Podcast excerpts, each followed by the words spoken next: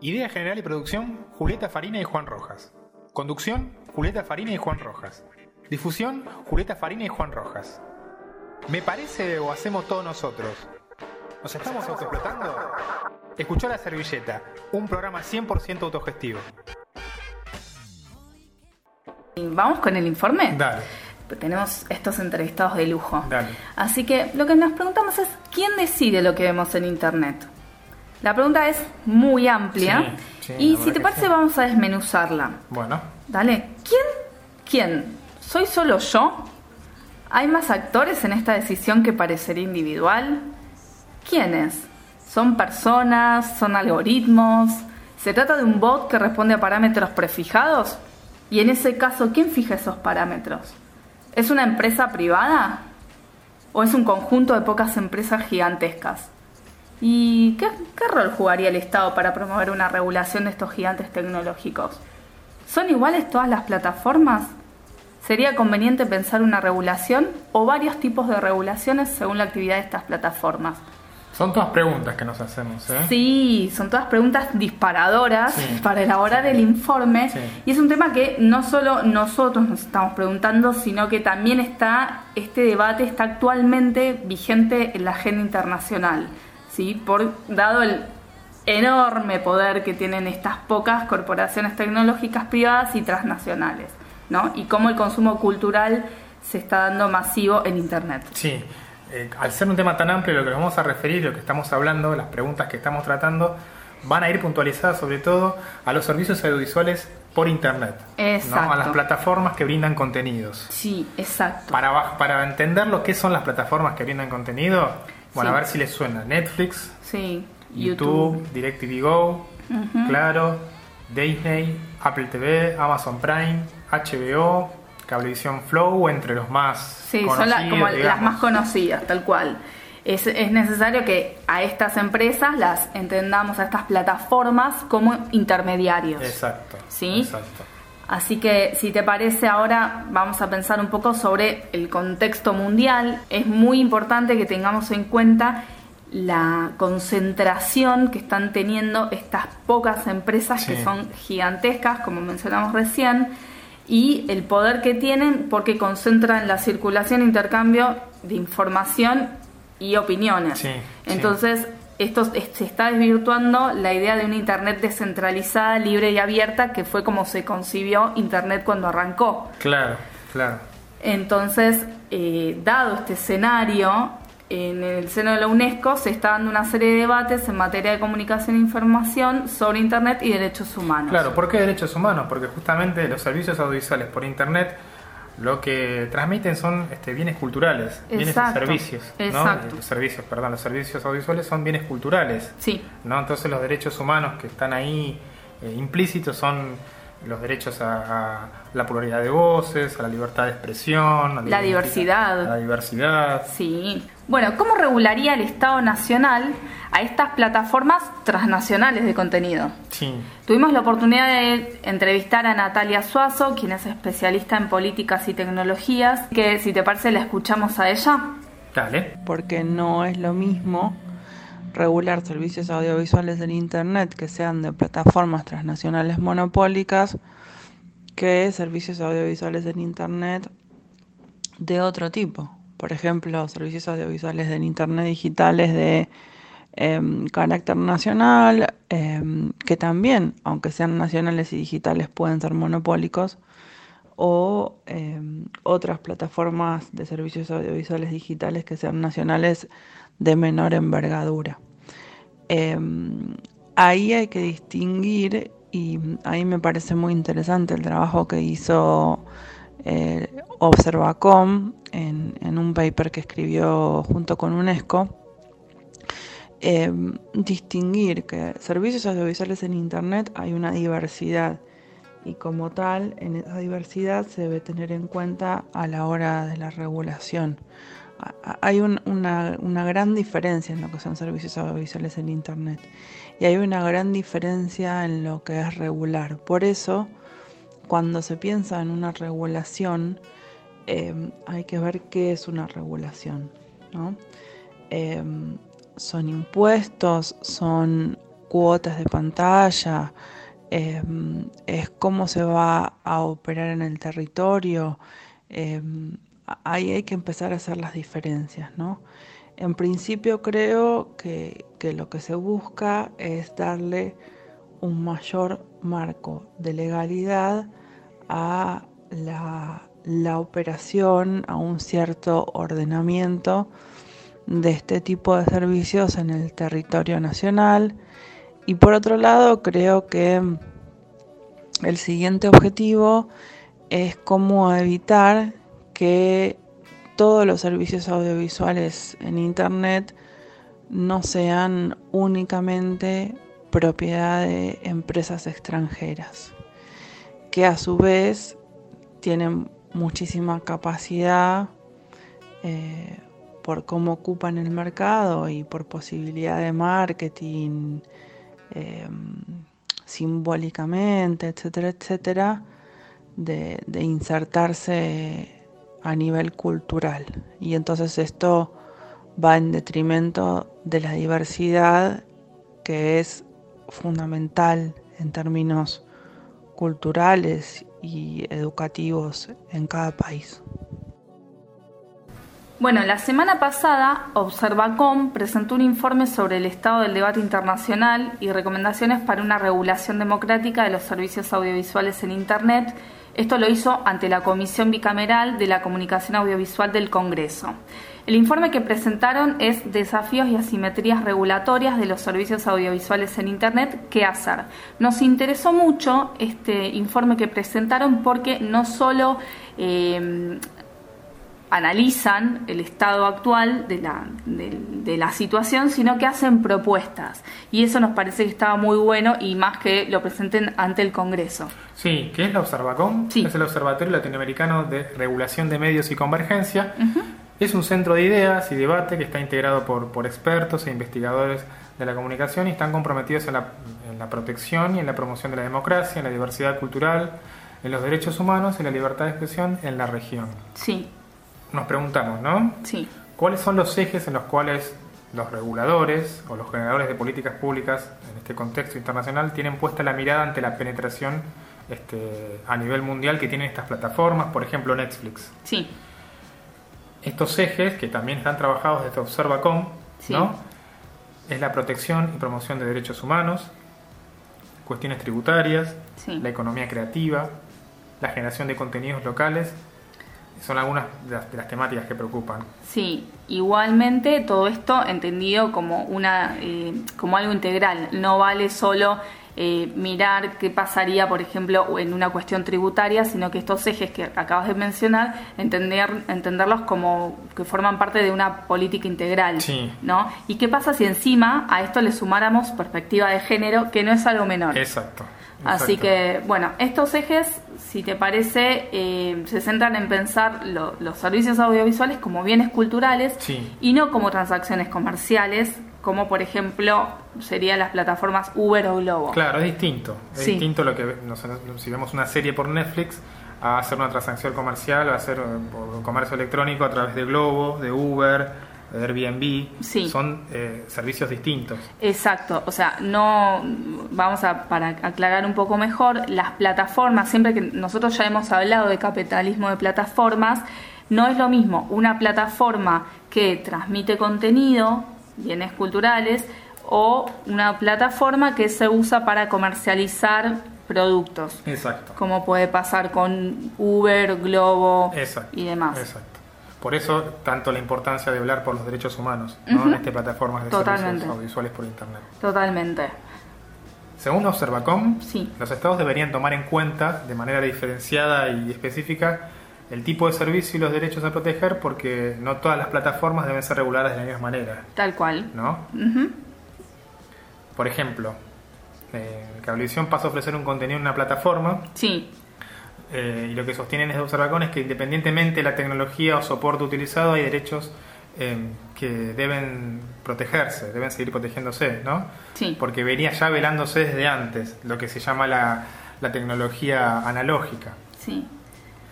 Eh, la protección de los derechos humanos y la libertad de expresión valen también para Internet. No puede, o sea, más allá de que separse un entorno digital, eh, hay derechos que están velados en el derecho internacional. Entonces, por más de que se estén hablando de todas tecnologías distintas, eh, hay derechos que ya tienen que estar este, tutelados siempre, independientemente de la tecnología. Sí, como por ejemplo, ¿no? Vamos a, verlo con un caso. ¿Qué pasa con eh, el principio de la protección de la niñez? En cualquier plataforma se debe mantener.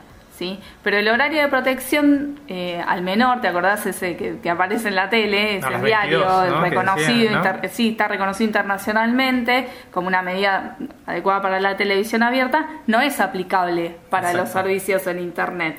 Entonces, ¿cómo ¿Cómo podemos hacer? Porque sí, lo que no pueden hacer es no velar por la protección de la niñez. Lo que, tiene, lo que tenemos que pensar es cómo se sigue protegiendo a la niñez independientemente de la tecnología. La escuchamos a Natalia Suazo. Dale. Primero, lo que tenemos que tener en cuenta es que la regulación tiene que ser por servicio y no por tecnología. No se puede regular a todas las OTT, a todas las, es decir, a todas las over the top por igual que es over the top.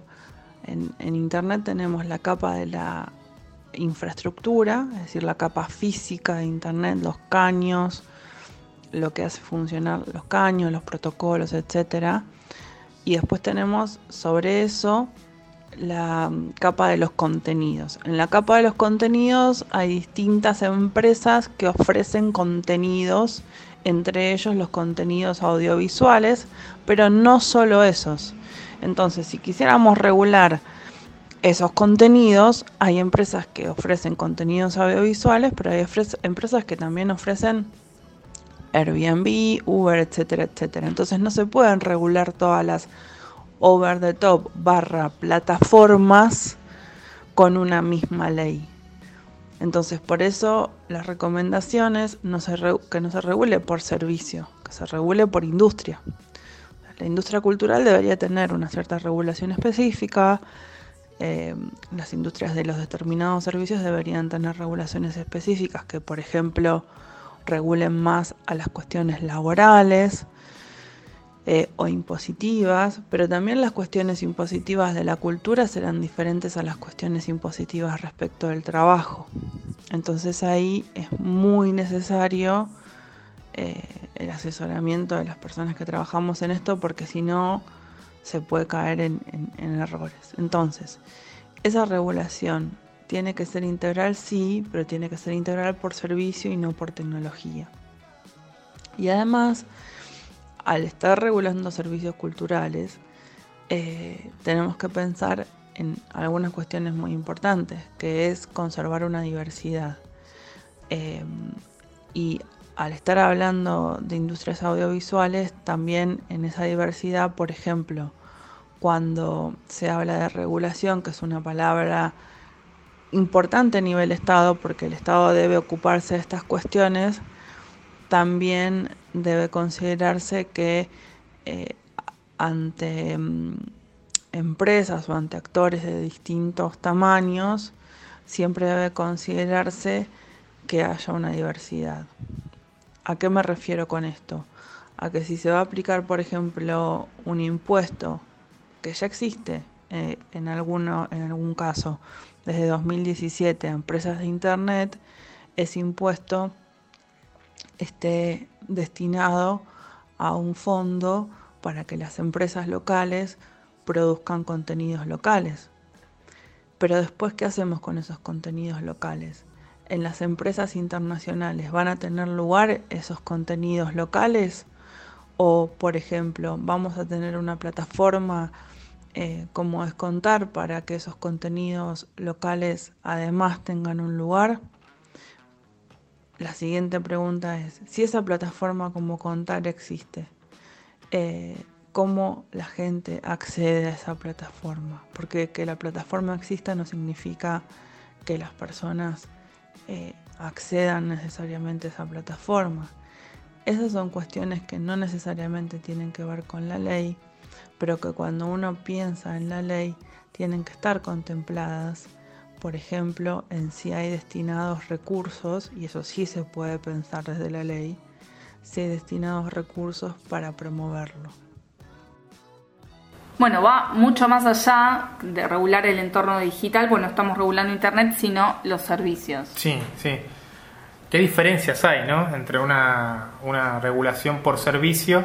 No estamos regulando Internet, estamos regulando los servicios que se pasan por Internet. Exacto. Por eso es lo que decía Suazo, ¿no? No, no es conveniente por tecnología, sino por servicios. No, podemos, no, se va a regular Internet, sino los servicios por Internet. Eh, ¿Qué diferencias hay entre una regulación por servicio y una regulación por tecnología? En relación a poder generar un marco legal democrático sobre servicios audiovisuales en Internet. Sí, en ese sentido también lo entrevistamos eh, a Santiago Marino, quien es doctor en ciencias sociales, es magíster en comunicación y cultura y licenciado en ciencias de la comunicación de la UBA e investigador asociado eh, en, por Argentina en Observacom. Dale. ¿Lo escuchamos? Dale. El trabajo que presentamos desde Observacom propone para la regulación de los OTTs audiovisuales y de todos los servicios audiovisuales soportados en Internet, que la regulación sea por servicio y no por tecnología, porque lo que estamos regulando son las actividades y no a Internet. Entonces, en ese sentido, habría que distinguir, por ejemplo, en la regulación de la televisión tradicional, que está alcanzada por los marcos regulatorios de radiodifusión, y la prestación de los distintos servicios abiertos y de pago eh, por cable o satélite o los alcanzados por internet. Con lo cual, eh, una regulación por tecnología limitaría la cuestión eh, que intenta protegerse, que es el pluralismo, la diversidad, la capacidad de producciones nacionales, la generación de eh, modelos y mercados factibles para los nuevos jugadores, que no haya una decisión eh, política partidaria de limitar a un jugador por sobre otro. Eh, pensemos que estamos hablando en general de servicios que desarrollan contenidos de ficción y entonces, pero también podría estar alcanzado por otro tipo de prestadores que en algún momento necesiten regulación de diversidad política partidaria, etcétera. Eh, no estamos hablando de la regulación de Internet para los servicios audiovisuales, sino que estamos hablando de los servicios audiovisuales en Internet y la necesidad de clasificarlos, por ejemplo, en la contraposición que hay entre YouTube, que tiene una lógica específica, y Netflix o Qubit o Flow en Argentina, por ejemplo. Pasa por ahí específicamente la distinción que proponemos entre la regulación por servicio o la regulación por tecnología. Y además también, eh, lo, que, lo que es, si hablamos de servicios eh, audiovisuales por Internet, también tenemos que preguntarnos sobre datos personales. Sí, también. Eh, y sobre los derechos de los consumidores también.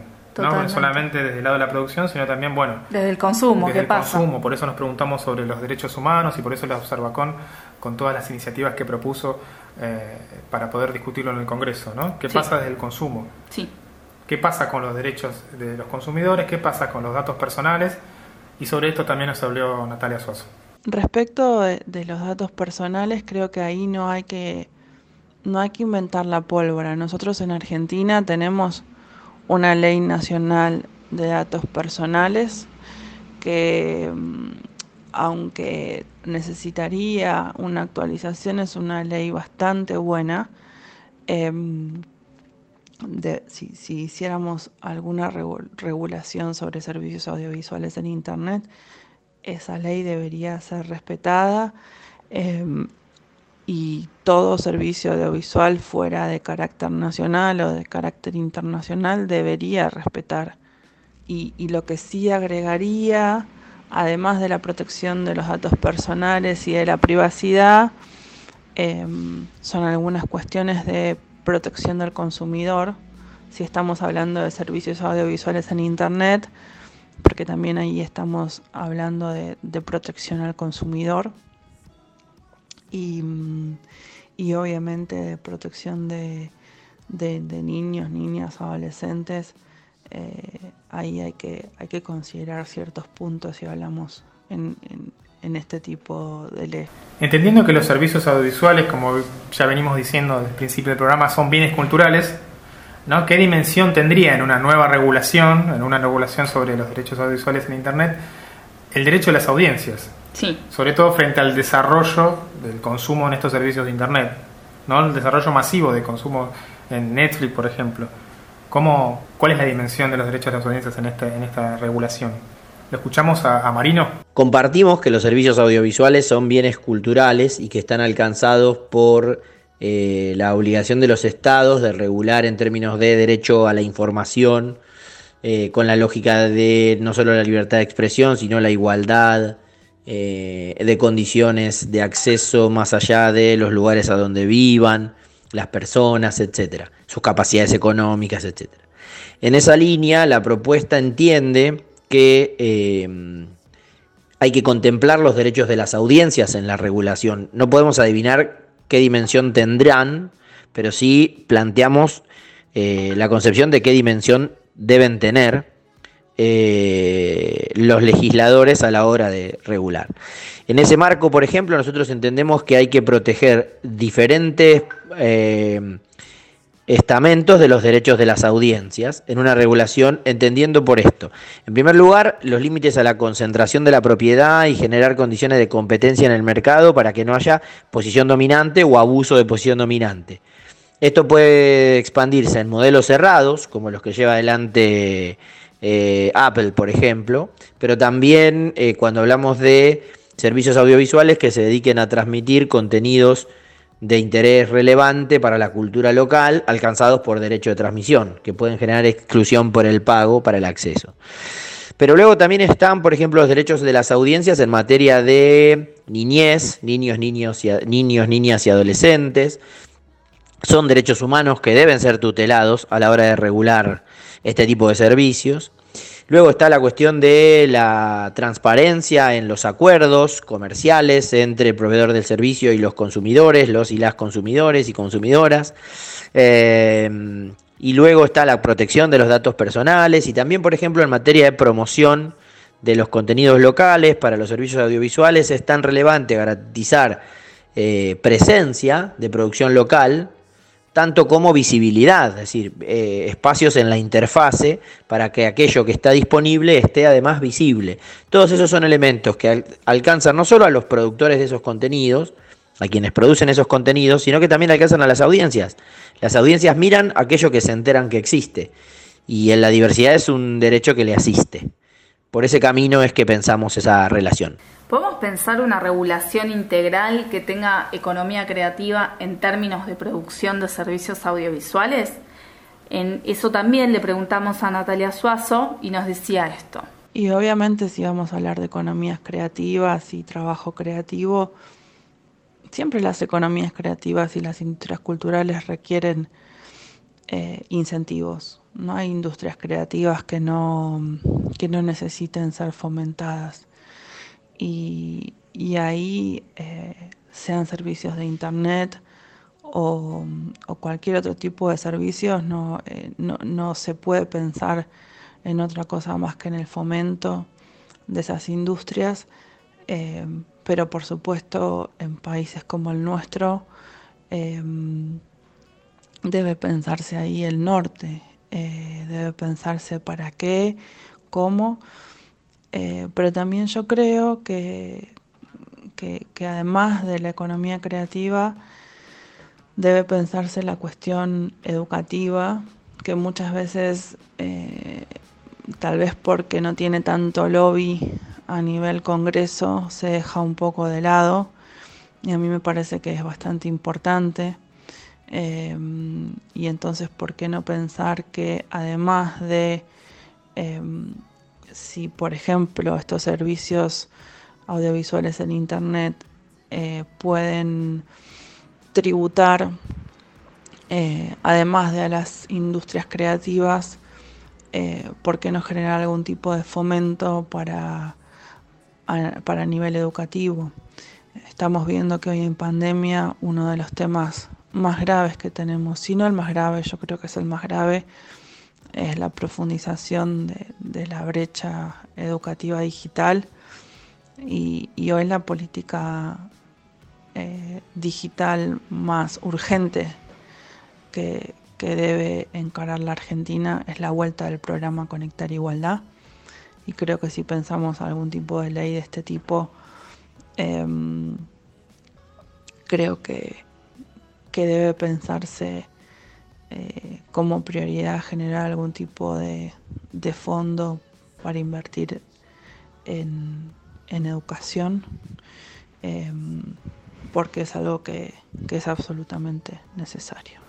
Para los que recién nos escuchan nuevamente, les decimos somos Julieta Farina y Juan Rojas, hacemos la servilleta. Estamos hablando un poco sobre la posibilidad de pensar una regulación de los servicios audiovisuales en Internet. ¿A qué nos referimos con servicios audiovisuales? Bueno, lo consumís por Netflix, este, por Amazon Prime, por HBO, a ese, a ese tipo de servicios es lo que nos estamos refiriendo en este programa. Sí. Y espero que la estén pasando muy bien del otro lado. Estamos entrevistando, estamos escuchando los audios de Natalia Suazo y de Santiago Marino, así que tenemos dos entrevistados que son referentes en el tema y muy importante contar con su testimonio. Sí, les agradecemos tanto a Marino como a Suazo por la gentileza que tuvieron en atendernos y en pensar junto con nosotros este tema, ¿no? Sí, sí, sí, porque a veces uno cree que la decisión es individual, bueno, yo miro lo que quiero, no, no mirás lo que querés en Netflix. Hay un montón de, de, actores en el medio que, que, determinan tu decisión. Claro. ¿sí? Te la condicionan. Vos después ah, decidís qué, pero hay un montón de decisiones previas a tu decisión individual. Claro. Ahora, eh, antes de pensar una regulación acá en Argentina, ¿no? Eh, ¿Qué experiencias hay en la región que se podrían llegar a rescatar? ¿Alguna experiencia así de regulación integral? Eh, que no contemple la particularidad solamente de la tecnología o de cuestiones tributarias, sino esto que venimos hablando, ¿no? la promoción de los derechos humanos. Si es que existe, si es que está desarrollándose. Esto le preguntamos a Santiago Marino y esto nos decía. En relación a las experiencias de la región para el desarrollo de un marco regulatorio integral que contemple la particularidad de la tecnología y cuestiones tributarias, pero también protección y promoción de los derechos humanos, yo no, rescato ninguna experiencia mm, eh, todavía de la región. Me parece que no hay en ningún país todavía un avance que contemple eh, todos los aspectos que ustedes indagan y que serían centrales para ello. Hay experiencias muy puntuales en algunos aspectos en algunos países. Por ejemplo, en Colombia se ha planteado un avance en torno a la promoción de la producción de los contenidos locales y de la visibilidad de los contenidos locales en eh, operadores eh, en Internet, los OTTs. Pero es incompleta en relación a la cuestión de los gravámenes eh, y en relación a la cuestión de protección de datos y de derechos humanos en general. Lo mismo pasa en México, donde ha habido avances para un mercado mucho más potente y dinámico por tamaño y por múltiples razones, donde las experiencias son incompletas y no conviven eh, estímulos a la promoción y a la producción con lógicas de gravámenes que resulten equitativos, etc. Eh, y luego está la cuestión de, los datos personales, pero ahí yo me parece que eso no necesariamente se puede resolver en una norma única y específica. No es lo que propone Observacom, pero tampoco es lo que, lo que se pueda resolver automáticamente. Eh, nosotros no proponemos una salida en un marco regulatorio único, sino que la mayoría de las cuestiones puedan resolverse en un plexo normativo. Me parece que eso es más eh, posible esperar.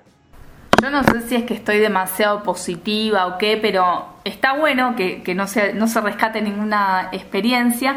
Quizás entonces el desafío es mirar a futuro y bueno, pensar en un marco regional puede ser un gran desafío. Sí, sí, sí, sí, sí, eso puede ser un desafío, la verdad que sí, ¿no? Sí. Bueno, ¿cómo podemos plantear el desarrollo de iniciativas eh, o de políticas que promuevan plataformas tecnológicas públicas quizá con participación público-privada y con protagonismo de las universidades y centros tecnológicos. Eso lo hablamos con Suazo y, ella nos contaba esto. Respecto de em, las iniciativas propias, las iniciativas de, innovación em, que ustedes me, me preguntan que promuevan plataformas tecnológicas públicas con participación del público-privada, con protagonismo de las universidades y centros tecnológicos. Sí, por supuesto. O sea, siempre además de la regulación de lo que ya está, hay que pensar en la innovación. ¿sí? Es decir, qué es lo que, además de regular lo que ya está, podemos inventar. Por supuesto que sí. ahí la pregunta es cómo, para qué y cómo lo hacemos. Por supuesto que sí hay que innovar, hay que tener algo propio. Pero ahí es muy importante lo siguiente. Somos Argentina, no tenemos recursos infinitos. Tenemos pocos recursos en general. Y entonces lo que hay que pensar es tener plataformas atractivas, tener plataformas para públicos masivos, con contenido de calidad. Contenido de calidad no significa que no sea un contenido de, distintos tipos, que tenga contenido educativo, que tenga contenido de entretenimiento, que tenga contenido documental, etcétera, etcétera. Pero no se pueden estar creando un millón de plataformas y no se puede estar esperando que por tener la plataforma la gente vaya a entrar necesariamente a esa plataforma. Es decir, hay que unir esfuerzos. Lo que suele pasar a veces con las iniciativas de políticas públicas, a veces con algún privado, etcétera, etcétera, es que a veces son muchas a la vez y se, terminan fragmentando los recursos y em, no terminan siendo finalmente eh, útiles para, para, para innovar en ese, en ese nivel. Entonces, por supuesto que sí, por supuesto que, que hay que hacerlo pero, mm, pero creo que se necesita una mirada más estratégica e inteligente en ese sentido de, mm, hacerlo a largo plazo eh, y, con esa estrategia, con una estrategia que, que diga, bueno, dónde queremos ir y cómo lo vamos a hacer y plantearse etapas en todo caso. Bueno, regular es como sostiene la gente de Observacom, es como un acto bastante necesario, sobre todo para garantizar derechos. ¿sí? El, el mercado ya demostró en el estado actual de la situación que tenemos cinco gigantes tecnológicas que dominan toda la escena mundial. Eh, solamente el mercado no respeta la libertad de expresión ni tampoco los derechos de los niños, niñas y adolescentes. Entonces, tenemos, yo creo, un camino muy largo a recorrer. Obviamente que hay que retomar la, la, ya tenemos legislación, no es que no hay nada hecho, sino que se tendría que, como vimos con, con Natalia Suazo, tenemos una ley de, datos personales, quizás estaría bueno, como ella menciona y como nosotros, nosotros ya hemos hablado, de quizás estaría bueno actualizarla, porque ya eh, los datos, la calidad ha cambiado, la cantidad y demás, pero tenemos una legislación que nos sirve de sustento de base y sobre esa legislación, que ya también se sustenta en tratados internacionales previos, eh, digamos, no es que no hay nada, sino que el camino a recorrer, digamos, sería a futuro con eh, experiencias quizás regionales. Sí, como plantean, ¿no? como se plantean en el Observacom, ¿no? Tratar de armonizar la regulación, ¿no? No es que echar por la borda la regulación que venía con lo que se llama la, la tecnología analógica, sino eh, lo, que está velado por el derecho internacional, como los derechos humanos, lo que venimos diciendo, ¿no? el derecho a la identidad, a la pluralidad, el derecho a la identidad cultural, el derecho a la libertad de expresión, todos esos derechos también tienen que ser regulados en un entorno digital, en servicios audiovisuales en Internet. Sí. No por ser tecnologías distintas, esos, e, esos derechos se tienen que descuidar. Se tienen que descuidar. Tal cual. Eh, y algo que sí estaría bueno incluir es la perspectiva de género, sobre todo también en la, en la producción y en la generación de contenido. ¿sí? porque no es lo mismo una producción local, vamos a comparar el caso de El Marginal o ahora en Netflix hay una serie de una persona que va y visita las cárceles, por ejemplo. No es lo mismo la mirada. No es lo mismo la mirada de, una producción local sobre las cárceles que la de un, chico londinense que va y visita las cárceles del mundo. Y está bueno pensar en la producción de, tecnología con perspectiva de género, con participación público-privada, qué rol van a tener las universidades y los centros tecnológicos. Sí, sí, sí, esto, esto, esto es vital, ¿no? A la hora de pensar políticas públicas. Y como en algún momento habíamos dicho, como en algún momento nosotros también discutimos que eh, en la tecnología analógica tiene que haber más democratización, tiene que haber más acceso, tiene que haber más participación. ¿Por qué no plantearlo también para la economía digital y los servicios audiovisuales en Internet? Ese es el gran desafío. ¿no? Si hablamos de regulación, regulación democrática. Sí, ¿no? acceso, participación, más democracia, sí, y sobre todo velar por la diversidad, sí. para que no sea todo un discurso homogéneo, que hasta estéticamente, que ya lo hemos mencionado, que hasta en las estéticas eh, también todo tiende a la homogeneización, parece que te estás tomando un café en Canadá, en Estados Unidos, en Italia o en Argentina, Brasil, y es lo mismo, la misma estética, y bueno, también llega a eso también. Para los que quieran interesarse y meterse más en este tema que comenzamos a hablar, nosotros no somos especialistas, sino que estamos recién discutiéndolo y por eso trajimos a Suazo y a Marino para que que podamos discutirlo y, puedan, podamos tratar de debatir más sobre este tema. Ingresen a la página de Observacom, es observacom.org, y allí pueden descargarse el informe del que estamos hablando. Sí, sí, sí, eh, sí. Lo pueden ver con más minuciosidad. Las servilletas para vos, que te sabes todas las canciones de Britney, pero sí que escuchás solo música under. Todos los sábados, escuchanos online por Radio Arroba.